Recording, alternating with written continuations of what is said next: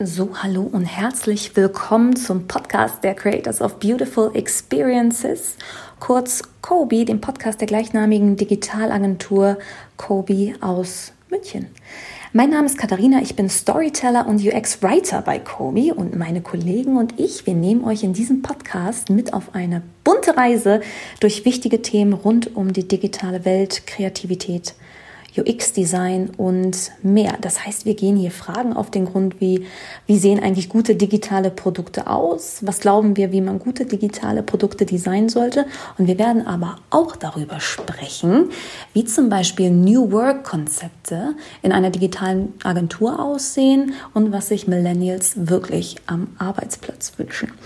Ich kann euch auch gar nicht mehr verraten, nicht weil ich nicht will, sondern weil wir einfach ganz frei sein wollen in dem, was wir hier machen. Und wir haben uns eigentlich gar keine Grenzen gesetzt. Was das genau heißt, beantworten die ersten beiden Gäste dieses Podcasts gleich direkt am Anfang der Auftaktepisode, die ihr gleich hören werdet. Zu hören sind nämlich die beiden Gründer und Managing Directors von Kobi, Daniel Wagner und Felix van der Sand, die erklären werden, wie es zu der Gründung von Kobi kam, wie sie mit ihrem ersten Firmenwagen Kunden verkrault haben und warum sie nicht an fünf Jahrespläne glauben. Klingt doch spannend, oder? Genau mit diesem Gespräch wünsche ich euch jetzt ganz, ganz viel Spaß. Wir wollen eigentlich erstmal damit anfangen, so ein bisschen darüber zu reden, was dieser Podcast überhaupt ist, ähm, warum wir den machen und was so der Inhalt sein wird. Felix, wie schaut's aus? Unser Podcast, wir haben äh, keine Ahnung, wo uns die Reise hinführen wird. Ähm, wir wollen den Menschen da draußen einen Einblick geben, geben in unsere Welt, in den digitalen Kosmos, in dem wir uns bewegen. Das geht von User Experience Design über New Work, äh, Millennials haben wir, wir haben Generation Z, wir haben eine Siebträger-Kaffeemaschine, ähm, wir haben ein super schönes Büro ähm, und wir wollen euch da draußen einen kleinen Einblick geben in die Funktionsweise einer Agentur, warum das so viel Spaß macht, hier jeden Tag zusammen digitale Produkte auf äh, die Straße zu bringen und was heutzutage wichtig ist, sowohl für die Produkte, die wir konzipieren und äh, entwickeln, als auch in der Zusammenarbeit. Denn wir, wir sehen uns an der Speerspitze der Digitalisierung. Wir wollen mit den Produkten, die wir auf die Straße bringen, einen positiven Beitrag zur Gesellschaft leisten, zur Digitalisierung. Das ist gar nicht so einfach als Dienstleister, aber der Anspruch ist da und es ist wichtig, dass wir dieses Ziel haben, dem wir folgen können. Und das ist der Kosmos, in den wir euch mitnehmen auf diese Reise wie sie verläuft, wo sie hinführt, das wissen wir nicht. Aber wir freuen uns, wenn ihr dabei seid. Ich hätte diese Einführung nicht schöner sprechen können. Gut, dann machen das die Katha und ich jetzt alleine. Nein, das werden wir natürlich nicht machen, denn wir werden heute sehr viel lernen über euch beide. Was mich auf jeden Fall fasziniert hat, ist, wir haben am Anfang angefangen, diesen Podcast so relativ eng zu stecken. Und am Ende haben wir ihn so weit aufgemacht, dass wir genau da gelandet sind, wo Felix eben gesagt hat, nämlich eigentlich ist alles möglich, so dass ich mir sogar gedacht habe, eigentlich könnten wir zum Beispiel auch unsere, über unsere Büroeinrichtung reden, alles was, alles was geht und alles was uns beeinflusst eigentlich. Ähm, jetzt haben wir trotzdem als Hüterin der Agenda haben wir trotzdem so ein bisschen eine Idee, was diese Folge bringen soll. Wir haben jetzt gehört, was der Podcast machen soll. Trotzdem müssen die Hörer euch beide mindestens kennenlernen. Wer von euch fängt an? Ich kann gerne anfangen. Dadurch, dass Felix ja jetzt schon äh, einen sehr langen Part hatte und wir als äh, Chefs oder förmlich gesprochen Managing Directors, ich hasse diesen Namen, ehrlich gesagt. Oh, wusste ich gar nicht. Ähm, ja, immer auf Parität aus sind, äh, möchte ich jetzt das Wort ergreifen. Ich hoffe, das ist äh, recht so. Mhm. Sehr gut. Genau, ich bin äh, Daniel, bin eben hier mit Felix zusammen in der Geschäftsführung von Kobi. Das heißt, dass wir seit sieben Jahren versuchen, diese Berg- und Talfahrt so geschmeidig wie möglich zu machen. Ähm, uns selbst, aber auch all unseren Mitarbeitern.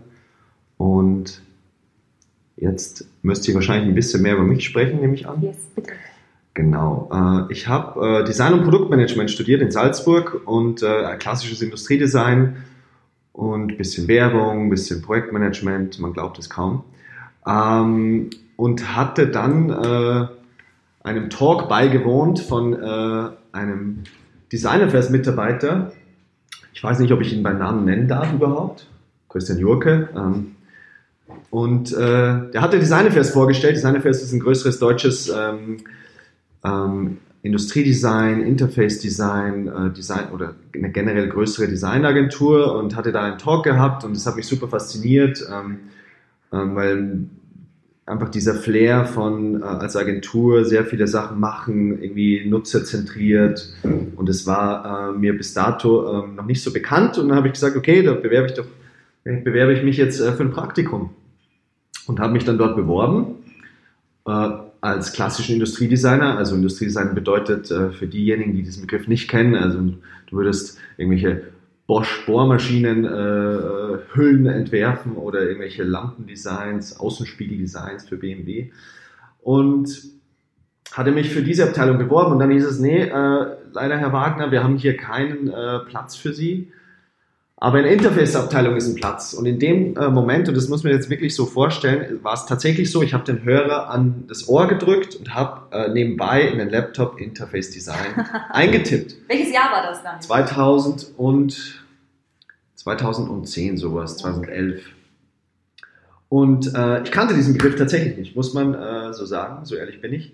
Und äh, habe dann aber gelesen, hier grafische Oberflächen, Photoshop äh, etc., alles free.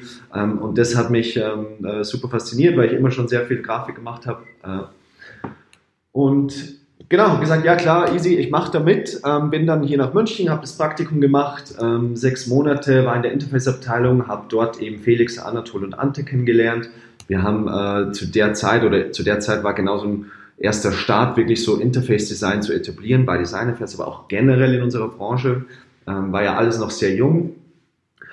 Und ähm, genau, habe da mein Praktikum gemacht, äh, wurde dann übernommen, äh, bin als Junior Designer ähm, weiter gestapft und irgendwann kamen dann die Gespräche, wo wir gesagt haben, oder wo auch Ante und Anatol gesagt haben, hey, es, sie würden irgendwie gerne was Neues starten.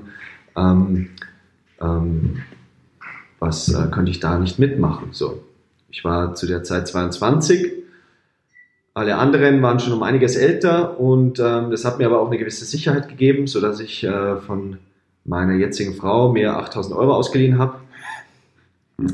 Ähm, Man muss wissen, im Hause Wagner äh, werden die Finanzen von der Frau Wagner gemanagt. Zum Glück, muss man sagen. Im Hause Kobe werden sie ja auch von mir gemanagt. Zum Glück, das stimmt. ähm, deswegen habe ich mich diesem Thema auch nicht mehr äh, gewidmet. Seit der Gründung. Genau, und ähm, äh, haben dann Kobe gegründet und ähm, ich war natürlich weiterhin äh, zusammen mit Ante für ähm, alles, für alle UI, UX-Themen, die Kreation ähm, zuständig. Und ähm, Ante ist dann raus 2016. Ohne jetzt übergriffig zu werden, aber vielleicht wollen wir an dem Zeitpunkt dann auch meine Geschichte erzählen. Und dann können wir gemeinsam die Kobe-Geschichte weitererzählen. Ja, aber jetzt wäre ich also genau nee, zum Punkt gekommen. Nee, es war ein guter Punkt jetzt. Ähm, also wir haben ja einen Kobe gegründet. Ja. Und sind da auch eher reingerutscht, sage ich mal. Ja, also es war, wir waren nicht die Impulsgeber. Wir sind auch, glaube ich, nicht die typischen Gründertypen. Wir wurden eigentlich gefragt, ob wir mitmachen wollen. Wir haben darauf gewartet, gefragt zu werden, ja. Kann man vielleicht so formulieren. Ähm, Jetzt hast du den Faden verloren, gell? Nee. Ich, ich, hätte, auch, ich, hätte, ich hätte auch beim Studium angefangen. Ich habe äh, Produktdesign studiert, bin diplomierter Produktdesigner von der Bauhaus-Universität Weimar, ähm, habe dort sieben Jahre lang äh, ein studentisches Lotterleben geführt, war ein sehr fauler Student. Ähm, bis zu dem Zeitpunkt, ungefähr nach fünf, sechs Semestern, bin ich dann mal auf ein äh, Austauschsemester in die USA gegangen und da war eben alles nicht so frei wie in Weimar. In Weimar war Projekt, äh, Projektstudium, hat also jedes Semester ein Projekt gemacht und konnte sich alles selbst einteilen. Das hat bei, den meisten, bei vielen und bei mir auch hieß das ähm, sehr lange Zeit nichts tun und am Ende schnell einen Stuhl basteln, überspitzt gesagt. Ähm, aber in den USA habe ich dann gemerkt, das war eher so Bachelor-Master auf, aufgesetzt und da musste man von morgens um 8 bis abends um 8 äh, in der Uni sein und dann nach, Hause in den Dorm und äh, noch die Hausaufgabe machen. Und da habe ich gemerkt, wenn man ähm, viel und hart arbeitet, dann kommen super gute Dinge dabei rum. Und auf die ist man dann auch stolz. Und äh, dementsprechend kam ich dann aus den USA zurück mit wesentlich mehr, mit einem verbesserten Arbeitsethos sozusagen. Und ähm, bin dann nochmal in die USA, um ein Praktikum bei IDEO zu machen. In der Zwischenzeit hatte ich ein paar ganz gute Sachen auf die Beine gestellt, eine eigene Website in Flash damals gebaut. Ähm, und das fand IDEO wohl ganz gut. Und dann durfte ich ein halbes Jahr in Boston bei dem Praktikum machen. Was mir wiederum dann, als ich zurückkam und mein Diplom hatte, die Türen geöffnet hat, hier in München bei Design Affairs. Die hatten nämlich gerade einen Trainee gesucht für, ein, für ihr sogenanntes Studio, wo sie ähm, in kurzen Abständen quasi hauseigene Konzepte und so weiter äh, rausbringen wollten, um damit PR und Marketing zu machen. Und da haben sie gesehen, ah, der war bei IDEO, der ist bestimmt kreativ. Äh, den, das Problem probieren wir mal aus. Mir kommt gerade übrigens die Website wieder in den Sinn. Ich habe sie, meine ich, schon verdrängt. Hattest du da nicht ein weißes Hemd und eine orange Krawatte an? Korrekt, ja. Welches Jahr war das? Das war 2007. Sollen wir das wieder übernehmen für die Website? Ja. Die heutige? Ja, ja. Okay. Ich glaube, es versteckt, es gibt die noch. Ich habe sie nur versteckt im Internet. Ähm, genau, dann habe ich auch bei Design Affairs angefangen und ähm, bin dann aber relativ schnell auf eine Schiene gekommen. Das hatte ich auch schon im Studium gemerkt. Ich bin eigentlich ein formal sehr schlechter Designer. Ich liebe alles Ästhetische, aber kann selber nicht gut gestalten, formal leider. Und hatte mich auch im Studium deswegen schon eher auf, in die Richtung Konzeption äh, entwickelt. Äh, lieber über Design geschrieben und nachgedacht, als tatsächlich die Dinge zu gestalten. Und deswegen bin ich auch bei Design Affairs relativ in schnell in eine Schiene reingekommen, die Designstrategie bei denen heißt, äh, wo es darum geht, ähm, Marke und Design aufeinander abzustimmen. Was ein sehr, wofür Design Affairs einen sehr guten Ansatz hat. Ähm, und den habe ich da von der Pike auch bei besagtem Christian Jurke gelernt, äh, der bei uns allen einen nachhaltigen Eindruck hinterlassen hat, sicherlich. Zu dem Zeitpunkt kommt mir, dass wir wahrscheinlich auch eine Folge mal mit Christian Jürke machen sollten, wenn er schon so ein Ja, definitiv. bewegender Zeit äh, Vielleicht schon die nächste. von uns beiden haben. Ja, Ist. von uns allen, glaube ich. Genau, und da ähm, bin ich dann in den Bereich Designstrategie rein und auch durfte auch Projekte managen, weil es mich interessiert hat und wurde dann ähm, auf einen chinesischen Kunden losgelassen, weil Design Affairs gerade in China expandierte zu der Zeit. Und die haben mich richtig auseinandergenommen. Also unvorbereitet mit chinesischen Kunden zusammenzutreffen als Dienstleister ist äh, eine Kamikaze-Aktion. Und ich kam da relativ entgeistert und nahe dem Burnout aus, aus, aus diesem Ausflug nach Shanghai zurück.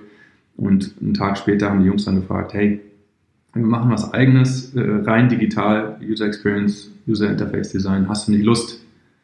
Und ich habe einfach spontan ein Ja gesagt, weil ich gerade so frustriert war und auch das Gefühl hatte, es war Zeit für den nächsten Schritt. Auch ich musste dann nicht googeln, was User Interface Design ist, aber zum Beispiel was ein Wireframe ist, hatte ich keine Ahnung. Also ich hatte wirklich keine Ahnung von UX UI Design und habe mir das dann mit der Zeit aber draufgepackt. Und dann ging's los. Kobe. Jetzt kann ja ich wieder weitermachen. Jetzt darfst du wieder. Kobi wurde jetzt auch zum zweiten Mal gegründet von Felix van der Sand.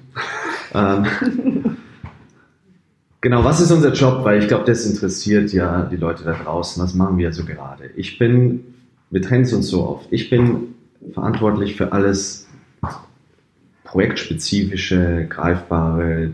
Kunden kommen, werden von mir liebevoll in der Hand genommen und ähm, mit dem Designteam werden die Projekte äh, auf die Straße gebracht.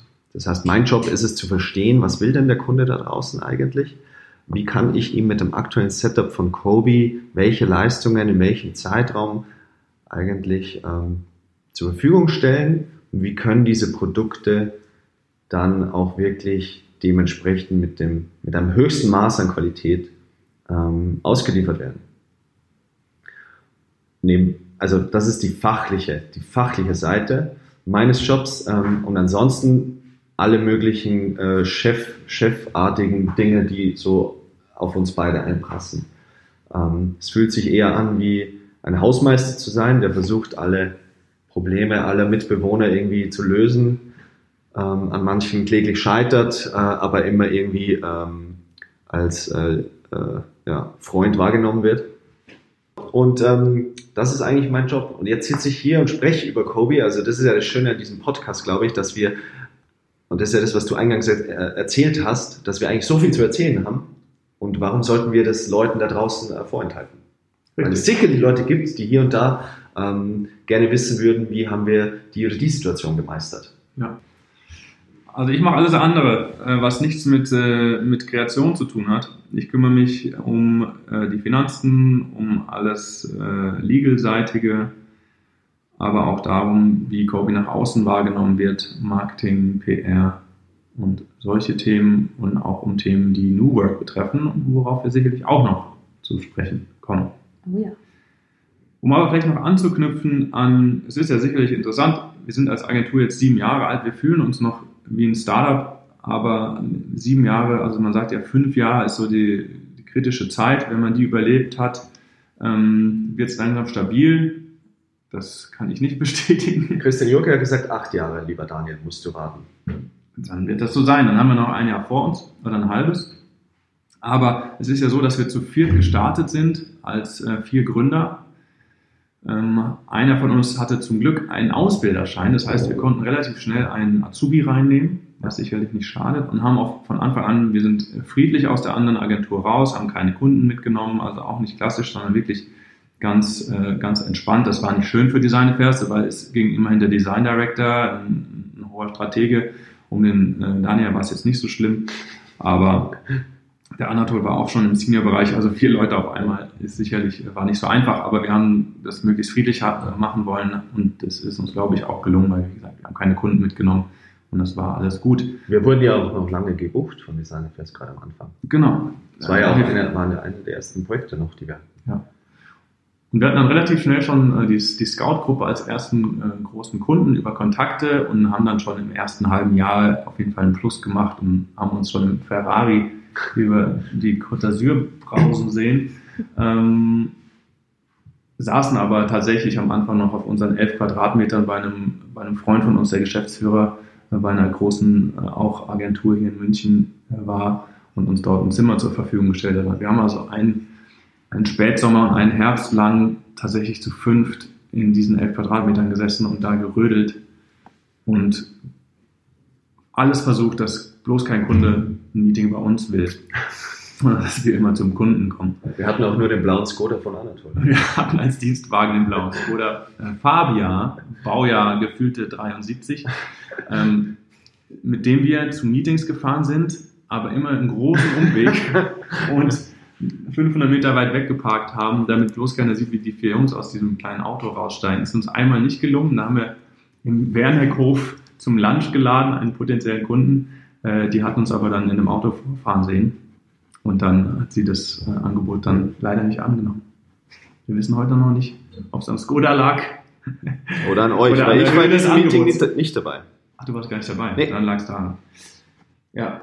Aber so, so, so war die Anfangszeit. Man stellt sich ein bisschen größer dar, als man ist. Man, man baut sich eine schöne Website. Wir haben uns unsere eigene Methode entwickelt, die auf dem basierte, äh, was wir bei Design Affairs gelernt haben. Wir haben die dann fürs Digitale etwas angepasst. Ähm, das funktioniert auch nach wie vor sehr gut und sind dann schon nach einem halben Jahr in ein neues Büro gezogen, super fancy in der Nähe vom Isartor, äh, ein saniertes, äh, saniertes Gebäude, super schön von einem Architekten saniert. Ähm, viel zu teuer für uns, aber das haben wir immer durchgezogen, dass die Büros viel zu groß und zu teuer sind für das, was wir eigentlich sind.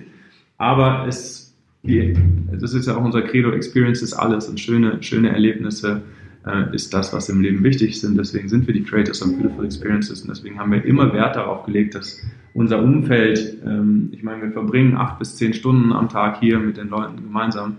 Das muss sich einfach so, da muss man sich zu Hause fühlen und das muss auch sich richtig anfühlen. Das muss sich, darf sich nicht zu klein und zu kleingeistig auch anfühlen. Deswegen haben wir da immer eine Nummer größer gedacht und sind damit eigentlich ganz gut gefahren, auch wenn alle erstmal gesagt haben, seid ihr verrückt, so viel Geld für ein Büro auszugeben. Aber unsere Mitarbeiter und wir uns selbst ähm, haben uns das vielfach zurückgezahlt und die Kunden waren immer gerne bei uns. Und es ist heute nach wie vor so, es lassen sich gute Partys feiern in unseren Räumlichkeiten. Und das ist das, wofür wir auch unter anderem bekannt sind. Und in dem ersten Büro waren wir lange, also in dem, zumindest in dem Gebäude, da waren wir, ähm, da sind wir zweimal umgezogen innerhalb des Gebäudes. Am Ende hatten wir ein ganzes Hinterhaus für uns, zweistöckig, so keine Ahnung, 300, 400 Quadratmeter waren es, glaube ich. Mhm. 370er. Ja, da saßen wir dann am Ende mit, äh, wir haben ja Kickbase noch nebenbei, das erzählen wir ein andermal, ein eigenes Fußball-Fantasy-Manager-Startup, was wir dann ausgegründet hatten. Aber das Team ähm, war immer ganz nah an Kobe dran. Also wir saßen dann da am Ende mit 20, 30 Leuten und es war dann einfach viel zu klein. Und deswegen sind wir ähm, letztes Jahr in die Medienbrücke gezogen und sind hier sehr happy. Ist nach wie vor viel zu groß, wir vermieten Räume unter, aber Kickbase ist noch immer dabei und es ist auch sehr teuer. Aber es ist Teil von Kobe und Teil der Experience, die uns ausmacht. Deswegen war uns das wichtig. Und zu viert gestartet. Inzwischen, äh, zwischenzeitlich ist der Ante dann rausgegangen, der hat andere Pläne verfolgt. Anatol kümmert sich um, um Kickbase, um die App und Daniel und ich, die beiden, die das nie wollten, die gefragt wurden, sitzen jetzt hier mit Kobe und sind total happy, dass es, dass es so ähm, kam, wie es kam. Und heute sind wir mit 25 ähm, sehr talentierten Menschen hier in München und nochmal 25 sehr talentierten äh, Menschen in Kroatien, in Osijek. Ähm, den Standort, das in aller Kürze haben wir aufgemacht, weil wir damals für die App, die ist ja auch schon sechs Jahre auf dem Markt, Entwickler brauchten und dann über Kontakte vom Ante äh, nach Kroatien haben wir dort Entwickler gefunden, sind dann in Kroatien auch noch einmal umgezogen, aber haben dann auch gemerkt, hey, die Entwickler sind super gut, äh, wir können da ganze Produktteams aufbauen und das hilft auch unseren Kunden hier. Und somit hat sich das auch zu einer Dependance von Kobe entwickelt. Das hört sich an, als würde es immer, es ist immer weiter bergauf, bergauf und immer besser geworden. Ja, aber das war natürlich nicht der Fall. Bergab. Es ging sehr oft bergab, das hast du nicht mitbekommen, weil ich, weil ich mich ja um die Finanzen kümmere. Mir wurde immer nur gesagt, es passt alles. Ja, das wäre mir neu. Du hast mir immer gesagt, es ist mir wurscht. ähm, ja, also vielleicht als, ähm, wie lief das am Anfang? Wir haben anfangs ungefähr, wir sind, als wir ausgestiegen sind, hat sicherlich jeder von, teilweise haben wir die Hälfte verdient von dem, was wir vorher verdient haben. Wir haben erstmal super gebootstrapped. Außer ich. Ja, ich habe dreifache ja, verdient. Ja, von deinem Praktika. Ähm, haben erstmal alles gebootstrapped, haben gesagt, jeder muss drei bis sechs Monate ohne Gehalt auskommen können. Wir haben in den ersten drei Jahren, was weiß ich, wie, viel, wie oft unsere Gehälter geparkt, um, um liquide zu sein, weil Liquidität ist das A und O in dem, im Dienstleistungsbusiness. Ähm, und wir haben lange, lange, lange ähm, sehr viel weniger verdient, als wir es eine, als Angestellter verdient hätten, aber das war es uns, uns auf jeden Fall wert. Und es gab schwer, super schwere Zeiten. Also gerade zwischen drei, Jahr drei und fünf sind wir irgendwann von fünf, sechs Leuten auf 16, 18 Leute gewachsen und dann auch ein paar Leute dabei, die dann doch nicht so gut gepasst haben. Ähm, hohe Fluktuation, dann mal Rechnungen, nicht, hohe Rechnungen nicht bezahlt, mal keine Kunden da. Ähm, mal haben wir uns auch einfach lieber darauf konzentriert, wie wir unser Office dekorieren, als neue Kunden ranzubringen, weil wir davon ausgingen, dass alles immer so weitergeht. Aber 2015 erinnere ich mich noch, brauchten wir mal quasi über Nacht äh, einen mittleren sechsstelligen Betrag, sonst wäre der Laden zu gewesen. Und es hat dann irgendwie über private Kontakte funktioniert, dann hat uns die Bank auch nochmal geholfen. Dann ist letzt, äh, letztes Jahr alleine war dann ein großer, äh, ein großer Kunde von uns, hat dann einfach kurzfristig ein, auch ein sechsstelliges Budget abgesagt von heute auf morgen. Wir hatten Freelancer geblockt, das ganze Projekt geplant, alle Mitarbeiter geblockt, andere Projekte abgesagt. Ähm, und sowas kommt einfach immer wieder. Auf sowas muss man vorbereitet sein. Deswegen schauen wir inzwischen, dass wir in der Liquidität einen gewissen Puffer haben. Aber ähm, ich glaube, was wichtig ist in, in solchen Zeiten, in schlechten Zeiten, ist, dass man cool bleibt, dass man Ruhe bewahrt und nicht in Aktionismus verfällt und nicht sagt, wir müssen uns 100 Stellschrauben drehen und irgendwo wird schon was passieren, sondern dass man einen klaren Kopf behält, ähm, versucht zusammenzuschauen, wo kommt dieses Problem her, äh, wie können wir das akut lösen und wie können wir langfristig dafür sorgen, dass solche Probleme nicht mehr auftreten. Ähm, deswegen vielleicht als, als unser Learning aus schlechten Zeiten äh, kühlen Kopf bewahren und nicht versuchen an allen Ecken und Enden zu schrauben und in Aktivismus zu verfallen. Ja, man muss auf alle Fälle positiv bleiben. Das, und äh, sich ja. nicht von äh, irgendwelchen Problemen unterdrücken, äh, runterziehen zu lassen. Und ich glaube, es das ist, ist nicht so leicht, wenn man dann in, die, in das Finance Excel-Sheet reinschaut. Mittlerweile müsstest du das gewohnt sein. ähm, aber ich glaube, dass es wirklich wichtig ist, dass man äh, trotzdem weiterhin einfach gute Arbeit macht. Ähm, und weil am Ende, wer Gutes tut, dem Gutes widerfährt. das ist ein Asbach halt wert. Genau. Und ähm, ähm äh, ich glaube, es ist aber auch sehr wichtig, ähm, und das haben wir immer gemacht, dass wir der Mannschaft immer ähm, transparent gesagt haben, hier, jetzt läuft es gerade eben nicht so gut. Ja. Und das wären unsere Sach- oder unsere Maßnahmen, damit es wieder besser läuft. Ja. Weil ansonsten lebst du denen ja nur etwas vor, was es eben, was gerade eben nicht der Fall ist und es immer ekelhaft ist. Ja, dass man, die Menschen merken das ja. Ja. Ja, das denke ich, ist auf jeden Fall wichtig, dann auch klar zu kommunizieren, was gerade das Problem ist. Ähm, das, dafür ist ja dann auch Verständnis da. Ich meine, wir sind, muss man auch mal überlegen, wir sind jetzt zwar sieben Jahre dabei und es, heute sieht es so aus, als läuft alles sehr gut, das ist auch der Fall. Aber es war eben so, schon mehrmals sehr knapp und wir sind ja, wir sind, wir haben als vier Designer gegründet. Das ist der klassische Case, don't do it. Ja? Absolut homogenes Gründerteam, keiner hat Ahnung von BWL. Wir haben ein bisschen Projektmanagement vorher gemacht, also konnten wir zumindest kalkulieren und haben uns eine ähm, Liquiditätsvorschau Excel aus dem Internet runtergeladen, so ging das los. Also wäre hier ein Berater mit im Boot gewesen, wären wir sicherlich sehr, sehr viel schneller äh, finanziell erfolgreicher gewesen. Aber die Frage ist eben, ob wir auch mit dem, mit dem Kobe Spirit, der uns ja heute so wichtig ist und den viele auch als Grund angeben, warum sie bei, dabei sind bei Kobe, ähm, ob wir den so entwickelt hätten. Weil der hat damit zu tun, dass mit einer gewissen Fehlerkultur und dass wir auch ganz offen damit umgehen, wenn wir Fehler machen und dass auch allen klar ist, dass wir auch Fehler machen. Ja, wir sind ja keine, äh, keine Maschinen oder wir sind auch keine, selbst wenn du 20 Jahre Erfahrung hast in der Geschäftsführung von, äh, von einem DAX-Unternehmen, machst du noch Fehler. Ähm, und das gehört einfach dazu und das muss auch okay sein, solange man daraus lernt und solange man dafür sorgt, dass man keine existenzbedrohenden Fehler macht oder nicht mehr. Am Anfang waren sicherlich ein paar dabei, aber die Klippen haben wir dann auch umschifft. Wie seid ihr auf das ganze Thema New Work gekommen? Also ich habe jetzt auf jeden Fall mitgenommen, euer Spirit war euch immer wichtig und auch so dieses Wellbeing, also der Grund dafür, warum ihr ins Office investiert habt, warum ihr wollt, dass sich eure Leute irgendwie wohlfühlen, ähm, auch wenn das vielleicht finanziell nicht die allerklügste Entscheidung ist. Und dann kam ja irgendwann das ganze Thema New Work dazu. Wir arbeiten hier nach. Und wann kam das ja, so bei euch an, dass ihr gesagt habt, das setzen wir jetzt auch wirklich um, es ist nicht nur was Interessantes, was ich mal gelesen habe, sondern das wollen wir für uns. Ähm, also grundsätzlich würde ich äh, das immer so sagen, dass Kobe immer ein Spielplatz für uns ist, weil wenn wir irgendwo angestellt werden, dann könnten wir uns all diesen Themen niemals so schnell widmen ähm, und in diesem Umfang. Deswegen ist die Agentur für uns immer ein, äh, ein Vehikel gewesen, um eben genauso Dinge auszuprobieren. Sei es jetzt irgendwelche Kanban-Board-Tools oder andere Prozesstools schnell auszuprobieren, zu schauen. Also es ist auch tatsächlich eher so eine gewisse Challenge, die in uns dann entfacht wird, zu sagen, okay, es gibt irgendwie eine neue Methode, es gibt ein neues Tool. Wie können, macht das Sinn für uns? Wollen wir das nicht einmal ausprobieren? Um dann aber auch zu schauen, okay, wie, inwieweit macht das auch Sinn für uns?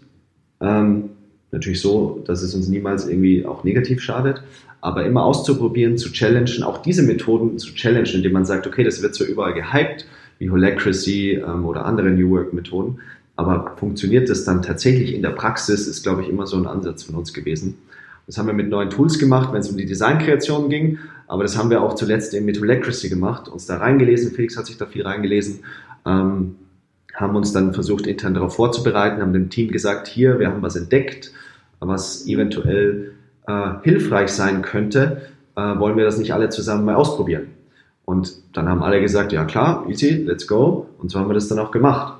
Und ähm, ich glaube, so einfach ist die Antwort. Also wir machen da nicht lange rum, sondern probieren einfach die Dinge aus und schauen, ob sie Sinn machen. Und wenn sie so nicht Sinn machen, wie sie uns vorgegeben werden oder wie dann irgendwie in irgendwelchen Büchern steht, dann passen wir es so an, ähm, dass es für uns passt. Man muss auch sagen, dass es schon auch aus einem gewissen Pain geboren wurde, weil wir gesehen haben, dass wir hatten das klassische Agentur-Setup mit äh, Creative Director, Art Director und so weiter. Und wir haben aber einfach gesehen, dass uns das sehr viel Geschwindigkeit nimmt und dass es auch nicht mehr ganz zeitgemäß ist, in diesen selbst für, für eine Agentur straffen Hierarchien zu, zu arbeiten. Wir hatten dann teilweise mussten, musste ein Designer zwei, drei Tage auf die Freigabe von einem Creative Director warten. Wir saßen eigentlich nur in Abstimmungsmeetings. Wir haben einfach gesehen, dass dadurch viel Frustration entstanden ist und ähm, dementsprechend auch die Qualität unserer Arbeit gelitten hat. Deswegen haben wir uns, wir treiben uns natürlich auf den einschlägigen Konferenzen rum und haben gesehen, dass dass da viel passiert im Bereich New Work und haben uns dementsprechend dann angeschaut, wie könnten wir unsere Organisation so umbauen, dass sie sich möglichst selbst organisiert. Und da ist eben Holacracy ein guter Ansatz. Wir sind überzeugt davon, dass es sehr viel bringt, ähm, Entscheidungsgewalt auf die Personen zu verteilen, die die Arbeit tatsächlich äh, machen. Also ein Designer soll selbst entscheiden und selbst präsentieren, was er wie gestalten möchte und warum und nicht dann der Designer gestaltet und dann präsentiert, präsentiert der Projektmanager. Das ist doch, also ein Designer lebt dafür zu gestalten und äh, Dinge zum Leben zu erwecken und dann den Stolz, den der verspürt, wenn er das präsentiert, das ist schon, da ist das Ding schon halb verkauft. Und dementsprechend äh, ist es, oder ähnlich ist es, ist es bei, bei, bei anderen Themen, deswegen sind wir davon überzeugt, dass ähm, zum Beispiel Holacracy da der richtige Ansatz ist, ähm, die Verantwortung den Experten zu geben und nicht alles freigeben lassen zu müssen über drei Hierarchieebenen. Weil am Ende die, der Informationsgehalt, der oben beim, beim obersten Management noch ankommt, ähm, der ist nur noch 20 Prozent dessen, was unten abgeschickt wurde. Und auf der Basis dann Entscheidungen zu fällen, ist einfach fehleranfällig. Und es ist überhaupt nicht schlimm, ähm, niederen Hierarchieebenen, wie sie früher waren, mehr Verantwortung zu geben und äh, für ihre Dinge, für ihre Ergebnisse selbst einzustehen. Das bringt alle weiter. Und der Machtverlust, also wenn sich Macht nur auf Autorität begründet als Führungsperson, dann ist der Fehler systeminhärent sozusagen. Ähm, Autorität sollte durch äh, Kompetenz äh, kommen und durch äh, Führungsstärke und dementsprechend sind wir hier, glaube ich, ganz gut aufgestellt. Man muss auch dazu sagen, ähm, dass ähm, wir auch den Mindset ja schon so mitbringen. Also es ist ja nicht so, dass wir uns davor noch nie in einer Art Holacracy hm, Sprache mit unseren Mitarbeitern verständigt haben. Also wir waren ja immer, uns wurde ja immer vorgeworfen, wir sind zu wenig streng, wir sind, ähm, wir, wir, wir lassen, äh, wir, wir, wir, geben, wir lassen zu viel durchgehen, geben zu, viel, zu viele Entscheidungen ab. Aber ich glaube, so sind wir einfach und das haben wir irgendwie oder haben wir gemerkt, dass das irgendwie sich richtiger anfühlt, den Leuten einfach schon mal viele Meinungen einzuholen, andere Meinungen einzuholen, sich mit den Leuten auseinanderzusetzen, um dann zu entscheiden, was denn der bessere Weg wäre ähm, für irgendwelche Entscheidungen. Äh, nichts anderes sind wir als Väter. So. Ich kann mir nicht vorstellen, dass du jetzt mit äh, äh, Philippa super streng bist und ähm, genau das Gegenteil als das, was du in der Company bist. Ähnlich ist es bei mir. Und deswegen bringen wir oder haben wir das ja schon als äh, Führungskräfte der Agentur schon so in die Kultur ja. mit reingebracht und nicht und so ist die Kultur. Deswegen ist es eigentlich der perfekte, die perfekte Basis gewesen, weil du kannst halt nicht irgendwie so eine Methode einfach so drüber stülpen über eine Organisation. Also deswegen ist hier schon eine sehr gute Basis gewesen. Man muss auch sagen, dass alles, was wir hier so probieren, ähm, merke ich immer mehr, dass auch unsere Kunden sich dann interessieren, aha, okay, wie habt ihr das jetzt gemacht? Was habt ihr da jetzt für Erkenntnisse rausgezogen? Weil die beschäftigen sich genauso mit diesen äh, Themen. Die haben genauso ihre äh, New Work ähm, Experten eingestellt und so weiter.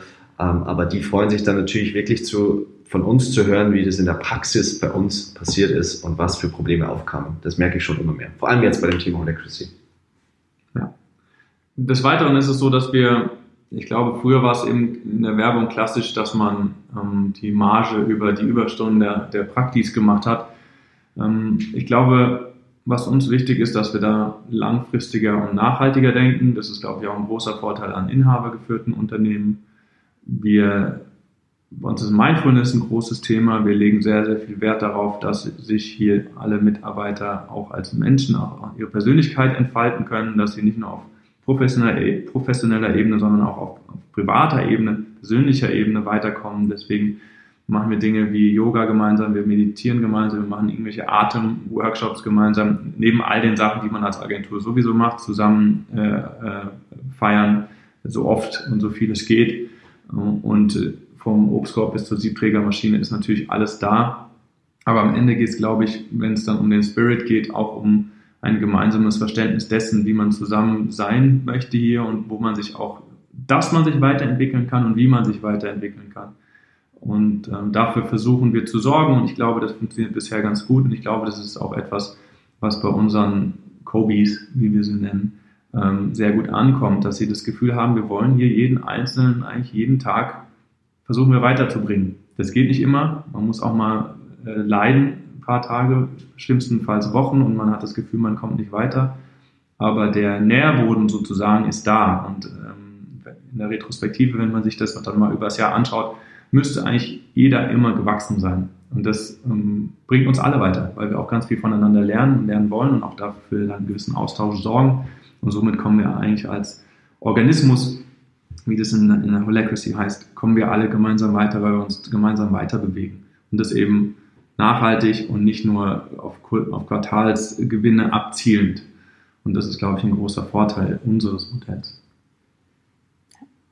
Kann ich als Mitarbeiterin nur so bestätigen, alles, was ihr eben erzählt habt. Ich habe eben gerade ähm, auf unseren Spickzettel hier geschaut, was wir uns noch so für Themen vorgenommen haben für die erste Folge, was wir dachten, was wichtig ist. Und gerade habe ich die Frage gelesen, was ist die Vision für Kobe?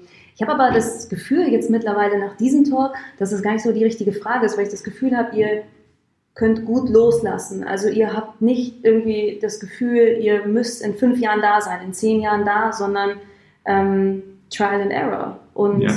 Culture also, Driven. Lean. Mhm. Also für fünf Jahrespläne ist die Welt einfach zu komplex und zu schnelllebig geworden. Also keiner weiß, was in zwei Jahren mit, dann wird Trump wird wiedergewählt, es gibt einen Brexit, es gibt einen Handelskrieg mit China zwischen wem auch, mit, mit den USA, mit Europa. Keiner weiß, was alles passieren wird.